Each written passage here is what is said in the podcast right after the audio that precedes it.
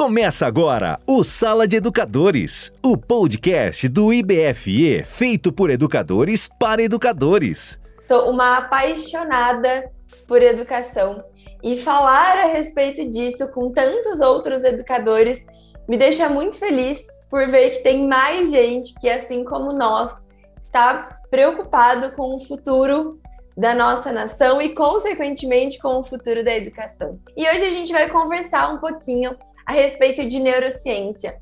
E o recorte da neurociência que eu trago aqui hoje é a cognição, a emoção e a correlação delas com a aprendizagem. Para a gente começar a entender um pouquinho sobre como a aprendizagem é formada, a gente precisa saber de onde vem o termo cognição. O termo cognição tem a sua origem lá no latim e significa conhecer. Mas esse conhecer vai muito além do saber o que é. A cognição, ela é um processo onde a gente consegue pegar todos os nossos conhecimentos e interconectá-los. A cognição nada mais é do que pegar aquilo que a gente aprende e fazer um link com aquilo que já existia no nosso cérebro. A cognição, ela é então relacionada à aquisição de conhecimentos, mas é um conhecimento que não acontece simplesmente para ocupar espaço na nossa memória RAM.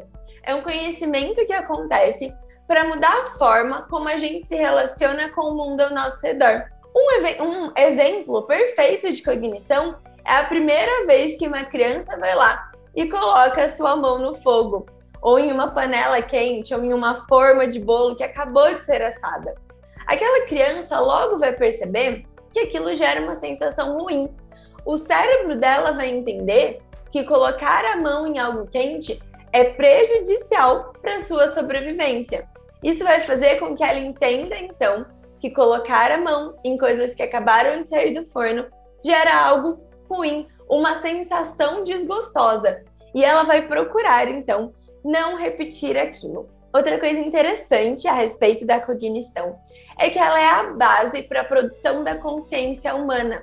A nossa consciência só existe neurobiologicamente falando porque nós somos seres que temos a capacidade de mudar quem somos a partir das nossas experiências. A cognição, então, só surge porque nós processamos tudo aquilo que acontece no mundo ao nosso redor através dos nossos cinco sentidos. Nós somos quem somos porque os nossos sentidos nos proporcionam memórias. Então, quando eu sinto aquele cheirinho de café e de bolo recém-assado e a minha memória me leva direto para o domingo à tarde na casa da minha avó, significa que eu sou quem eu sou porque os meus sentidos experienciaram aquilo, geraram uma memória e transformaram a minha visão de mundo através daquela memória. E o aprendizado, então, ele precisa passar pelo crivo dos nossos cinco sentidos, fazer com que os nossos alunos tenham a oportunidade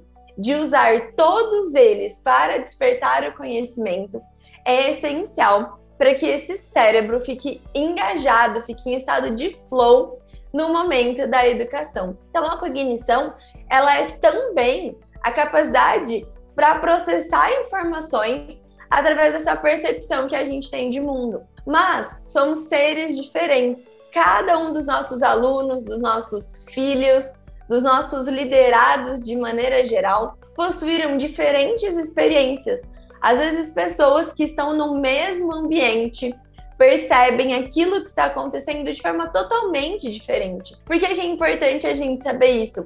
Porque isso gera no nosso cérebro diferentes conexões que a gente chama de sinapses. Pessoas com diferentes sinapses terão diferentes percepções, e isso é essencial para que a gente consiga entender os nossos alunos como cada serzinho ali único e especial, e cada um deles precisa de uma educação personalizada para que o cérebro deles faça essas correlações de maneira concreta.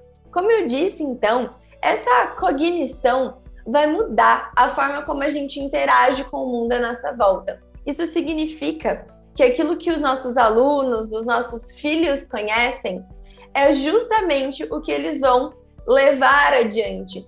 se o meu aluno conhece uma educação violenta e desrespeitosa, a conexão que ele vai fazer com o mundo e a forma que ele vai interagir com o mundo é violenta e desrespeitosa.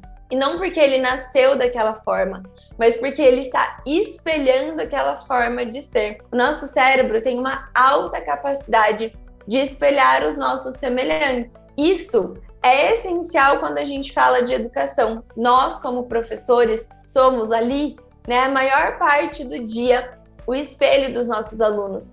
Muitas vezes a gente passa muito mais tempo com essas crianças e esses adolescentes do que os pais têm a oportunidade de passar. A gente sabe que hoje a gente tem uma vida corrida, um mundo, né, onde o pai e a mãe estão fora de casa trabalhando, e muitas vezes vai caber a nós esse papel de mudar a forma como o nosso aluno interage com o mundo através daquilo que ele conhece, através dos nossos conhecimentos, gerando então cognição. A cognição, ela vem então trazer todas as funções superiores do nosso cérebro, a aprendizagem, a capacidade de atenção, de reter memórias, a nossa comunicação, a linguagem, o raciocínio e também a tomada de decisões. Mas algo importante da gente saber é que a maior parte desses processos acontece em uma região do cérebro chamada de córtex pré-frontal. E essa região cerebral, chamada córtex pré-frontal, é a que mais demora para amadurecer. Ela vai amadurecer ali entre os 20 e os 30 anos de idade. Então a gente precisa entender que a gente não deve exigir de uma criança e de um adolescente mais do que ele é capaz de nos fornecer. Isso acontece também porque eles estão aprendendo a lidar com as emoções. São crianças e adolescentes aprendendo a lidar com as suas emoções, muitas vezes em meio a muitos adultos que são analfabetos emocionais, são adultos que não sabem nomear as suas emoções, são adultos que viveram em um mundo onde a emoção não deveria ser demonstrada, porque emoção no mercado de trabalho não é bom, a gente deve ser racional. E a gente precisa entender, então, que essas crianças e esses adolescentes vão se emocionar. A emoção também é um termo que vem do latim e significa trazer para fora. A emoção, ela é uma reação que acontece quando a gente tem um estímulo. Pode ser um estímulo ambiental, então, por exemplo, encontrar uma cobra na rua que eu não sei se é ou não venenosa e eu precisar decidir o que eu faço naquela situação. Mas também esse estímulo pode ser um estímulo cognitivo, como por exemplo, estar em uma prova e perceber que eu não estudei o suficiente para ela, ou estar em uma prova e perceber que eu sei responder ela tranquilamente e ficar feliz, aliviado, porque eu fiz a minha parte como estudante ali naquele momento. Mas o importante da gente saber aqui é que elas são reações biológicas e a gente não controla esse tipo de reação. Então, dizer para uma criança, por exemplo, que ela não deve sentir raiva ou que sentir raiva é feio, é dizer para aquela criança que o que o corpo dela produz para trazer proteção é algo errado e ela não entende aquilo porque é algo que ela não pode controlar. Nós podemos controlar os nossos ímpetos, mas não as nossas emoções. E essa criança, ela não deixa de gostar do adulto que está dizendo para ela que aquilo é errado, porque ela não tem essa capacidade cognitiva de entender que aquilo é algo biológico. Como ela não deixa de gostar do adulto que está dizendo para ela que aquilo é errado, ela deixa de gostar de si mesma porque ela não entende que aquilo não é algo que ela não controla. E ela passa todos os dias tentando controlar emoções que não são descartáveis, são emoções genuínas que ela precisa vivenciar, nomear para que o cérebro dela informação saiba como se portar diante dessas emoções. Nós vamos experienciar a alegria, o nojo, o medo, a raiva, a tristeza, a euforia várias e várias vezes na nossa vida. Elas são sensações físicas. O que a gente precisa então é ensinar para esse cérebro informação como ele se porta diante daquela emoção. As emoções, elas acontecem justamente para que a gente consiga escolher no nosso dia a dia aquilo que a gente vai repetir e aquilo que a gente vai se afastar. E um local onde a gente sente tristeza, raiva ou nojo, a gente percebe a experiência ruim, a gente vivencia sensações fisiológicas ruins e a gente tenta não fazer aquilo de novo. Mas quando a gente vai muito bem numa prova e experimenta a alegria, a euforia, a felicidade, a gente tenta repetir aquilo. Quando a gente ajuda alguém em sala de aula e nós somos elogiados, a gente quer ajudar de novo, porque a gente vivenciou uma boa emoção e eu quero vivenciar aquilo de novo.